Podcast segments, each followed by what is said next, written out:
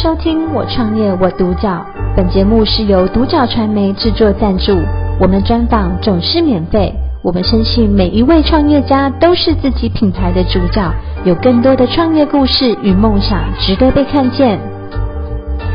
非常开心可以邀请到我们的南桥二八二台菜的主理人林新培先生，小培你好。你好。嗯，小培，呃，想要请问一下，就是呃，作为二代，然后我们就是跟父亲呃父子辈的这边去讨论说我们要成立南桥二八二，呃，可以从名称开始跟我们分享吗？哦，可以啊，就是呃，为什么叫南桥二八二？就是因为呃，在一九五四年的时候。宜兰县政府那时候在划分，就是呃各地各地域区县，它应该要取名叫什么里什么里什么里的时候呢，那因为呃我父亲住了住的这个地方，刚好是位于宜兰市的最最南端，嗯，那大概隔一公里远的地方有一座桥，是，那它就是刚好桥跨过去就是另外一个地区，所以刚好。变成这个桥就是一个划分的区县。嗯，那后来这边因为是宜兰市的最南端，加上有一座桥，所以我们这里就称为南桥里。好、嗯哦，那这个名字是由我父亲他，我们那时候讨论很久，我写了四五个名字，他也写了四五个名字。当然，当我看到父亲一写出，而且这个这个名字原本没有在名单内，是是我们讨论很久，就是家里投票，家里有四个人，嗯，投票，然后哎。就一直投不出一个好结果，但父亲突然临时一想说：“哎，我们的地址是南桥，门牌号码是二八二，他就写出南桥二八二，然后我们就四个人就觉得说：哎，这个名字不错，一致通过。对，就一致通过，觉得它很有一个家或者是一个故事性的感觉，非常有诗意，就是很温暖的感觉这样子，所以这就是南桥二八二的由来。嗯嗯。在这里面，就是呃，看到说呃，家里面的这样子的一个，就是为了这个餐馆而努力，然后这里面有非常非常多的沟通，从一个名称开始取，嗯、然后中间还经过很多呃，跟家人为了这个餐厅的一些沟通，其实最主要就是为了可以把爸爸的那一代的心血可以好好的传承下来，有一些需要变化变革的部分，对不对？对，因为。嗯我觉得传承是一件很重要的事情，因为现在的呃，应该说现在的时代趋势的演变，很多餐饮相关的东西都已经越来越快速化，可能使用了很多半成品，使用了很多呃方便包之类的东西。那我们二八一直所坚持的就是传承。那传承很重要一点就是，我父亲他已经有大概将近五十年左右的。所谓的中破塞的经验，是他手上有非常非常多的经典老菜，是哦，那这些东西过去没有什么半成品啊，就全部都手工，嗯，哦，所以二八二很多的料理也是沿用就是传统古早味，我们就手工，我们几乎大概九成以上都是使用手工，嗯、我们没有太多的半成品，顶多偶尔是因为一些方便性的东西而使用的，但主要还是以手工，譬如说我们自己包的。卷类啊，或者是自己宜兰的名产高渣糟饼啊，然后或者是呃呃芋泥啊什么，这都是手工一个一个师傅一个一个下去卷，一个一个下去包这样子。是，对，嗯，那呃其实你因为这样子，整个传承都在你的血液里面，我可以这样说，所以你还有一个所谓的老台菜计划，对不对？对，因为老台菜计划。我我全名称它为老台菜复苏计划，okay, okay. 对对，因为我想要重现过去那个老台菜的样子，是因为，嗯、呃，我自己参与一些，譬如说，呃，我来自于宜兰嘛，宜兰当地的一些脸书社团上面，很常会有人问说，哎，呃，譬如说龙虾三明治。红蟳米糕，请问哪里吃得到？嗯，但是这个东西很奇怪，就是对我们来讲是显而易见、很常接触到的东西。嗯，可是我会发现大家怎么不知道去哪里吃这个？嗯，我后来想想。那干脆我把这些大家常在询问的老台菜，以前半桌流水席常吃到的菜，现在大家都喊吃不到、吃不到或很少见，嗯、我就把这些菜集合起来，然后做了一个老台菜复苏计划，嗯、当成一个方式让大家知道说，哎，这些老台菜你在二八二仍然可以寻找得到，甚至是你在小时候的记忆那个流水席的那个味道，我们都还是保有。这也是一个传承很重要的目的。对。嗯，为什么你一直可以坚持在餐饮业这样子的一个辛苦的行业当中呢？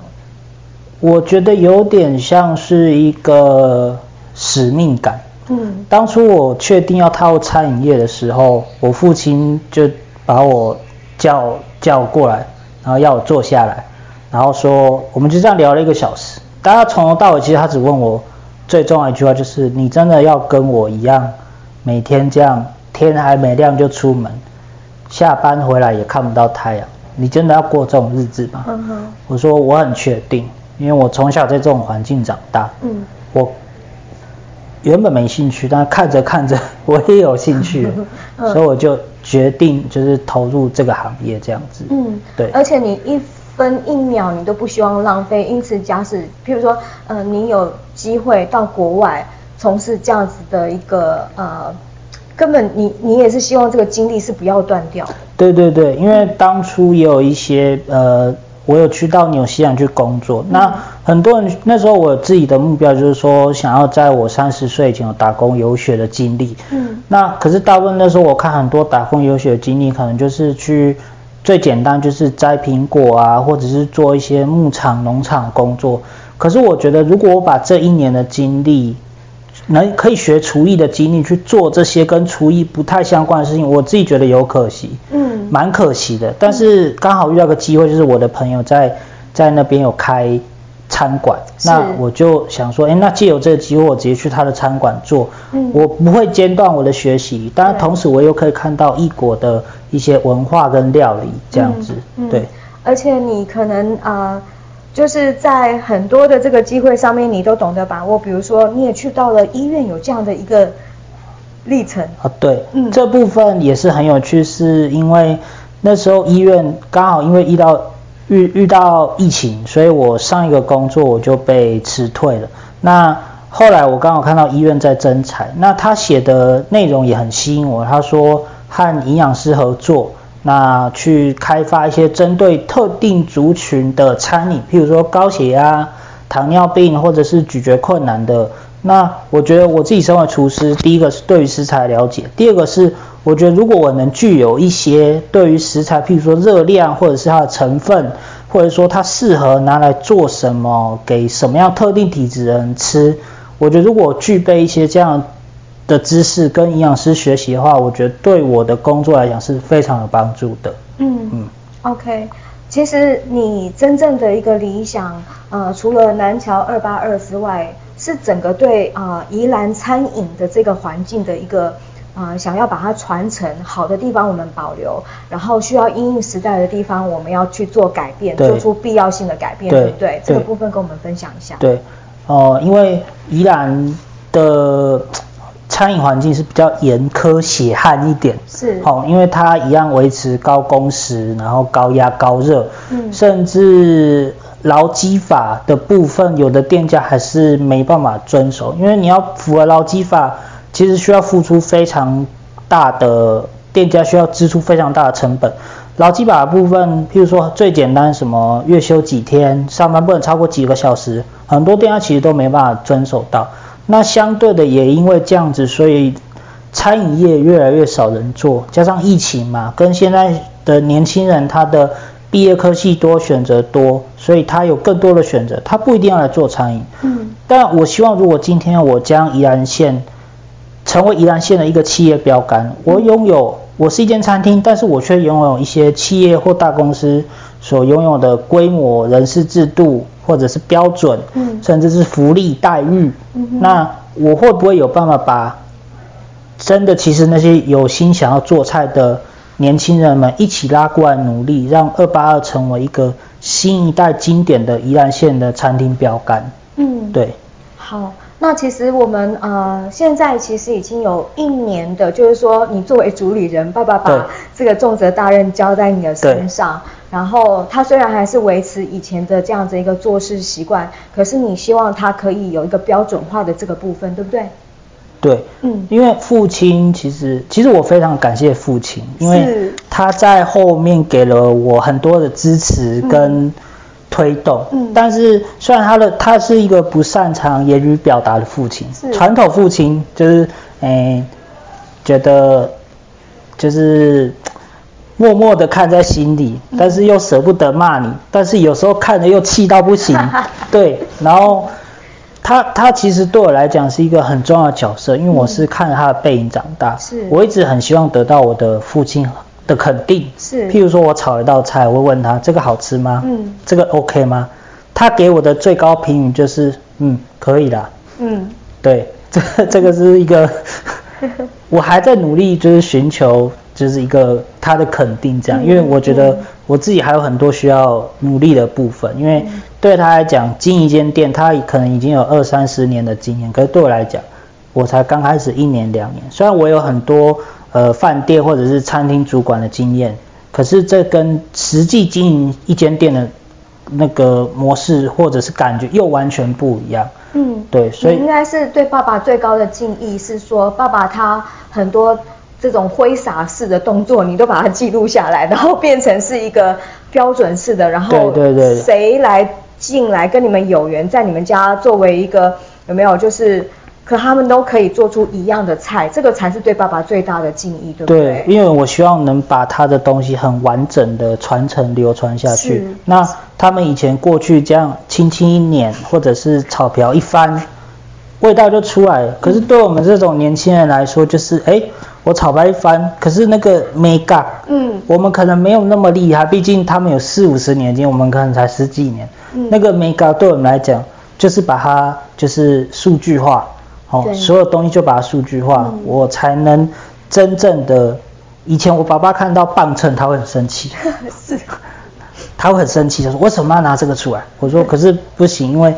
你有经验，我没经验，嗯，我需要很完整的一个数据，我才有办法好好的传承。我一直我也一直不断跟他表达说，我希望可以好好的传承你的菜，嗯，所以今天我们才选在南桥里，嗯，你成长的地方。嗯你的家乡，然后我们一起开了这间店，这样子，嗯，对。好哦，在你脑子里面的一个二八二的短中长期计划是什么？哦，短期的部分，第一个，因为我们还年轻，我们在今年七月的时候才刚满一年，嗯，所以我当然是刚刚有聊到，第一个就是呃，把所有东西都流程啊，或者是菜肴都 SOP 化，嗯，该用多少东西就用多少。该下多少盐就下多少，让所有来二八二工作或者学习的人，可以去更完整的，就是在一个流程轨道上。是。哦，那在中期的话，就是呃，开始像现在很多人都会做一些诶，呃，团购，譬如说真空即食包这一类，嗯，因为现在家庭大家为求方便，用了很多微波炉啊、电锅或者是气炸锅这一类的东西。那那我相信。如果二八二可以往这个即食品的方向发展，那我觉得未来我们可以将二八二的理念跟料理传达给更多人。嗯，而且它不是半成品，对不对？对对对，因为一定都是还是我们手工，我们不会委托工厂，我们一定还是手工，所以我相信它会更珍贵，因为那是我们手工限量的东西。对，那再来长期的计划就是我一直希望能改变宜兰的的。餐饮就业市场，因为就是真的是蛮餐饮必本来就很血汗。那我刚才也有提到说，呃，宜兰的，就是劳基法制度有在走，但是可能没有走的这么完善。嗯。那我希望说，能借由劳基法制度完整化，公司的企业化、人事的制度化、福利待遇都提升的状况之下，我可以成为一个宜兰县的呃标杆餐厅。大家想到说，哎。东西好吃哦，南桥二八二，哎，要找工作，哎，听说二八二的待遇不错，制度很好，那要不要去试试看？我有餐饮热情，那我觉得二八是一个发展很好的地方，那我希望能就是透过这样的方式，可能需要五年、十年不一定，但我希望透过这样的方式，希望能把这些东西不断的传承下去，以后就算我父亲把终于愿意接棒，完整的接棒给我。那未来我的小孩有没有接棒，我不知道。是。但是我觉得我可以培养出一群人，把这些东西再出去这样子。OK OK。嗯，总之啊，我们的南桥二八二要吸引很多年轻人来做菜就对了。对。觉得做菜是有希望的。对。对。然后呃，这当中也有愿意服务的精神，对。然后等等之类的，对，对不对？因为呃，如果没有服务的精神，很多东西都。对。对，失去了它的原味。对对对对。对，失去了它的原味。嗯。那呃，其实我知道你呀、啊，这么年轻就出来工作，然后很多很多的师傅，他们跟你的感情就如同就是爸爸跟你的感情这样，他们都很愿意带着你，然后教你很多，你跟他们都一直保持了联系。他们当时对你这样子一个小毛头，然后想要未来也有自己的餐厅，也给了你很多的话。你现在把你呃。心中认为这些话对你好重要哦，然后也分享给一些想要在餐饮业创业的人，好不好？嗯，其实我觉得在这一条路上，每一个人都是我的恩人，尤其是曾经嗯骂过、责骂过我的人，或者是甚至是有一些师傅，可能他比较看不起小学徒的。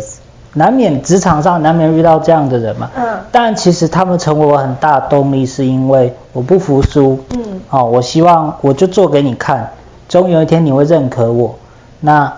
甚至我一样有一些师傅到后我们变成很好的朋友，嗯，我每一年都会过年过节都会打电话问候他们，OK，他们也会觉得说，哎，当初对你这样，你现在还这么 对我，对我这么好，哎，不错，这小毛头不错，有空来我请你吃饭这样子，对，这都是。这是我真实经历过，所以不要去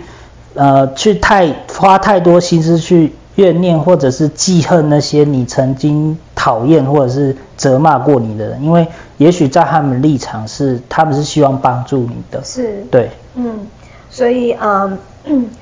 可能未来你所要的这个宜兰餐饮，或者是你从可以宜兰推出去的一个餐饮。它不再是像以前的那种学学徒方式，一对一、一带一，然后经由这种企业化、标准化，很多的原味可以保留下来，但是人情味从头到尾都是不能改变的，对，对不对？对对，对。嗯，好哦，今天真的非常的开心，可以邀请到我们的南桥二八二台菜的主理人林新培先生，谢谢，谢谢，谢谢小培，谢谢谢谢。创业我独角，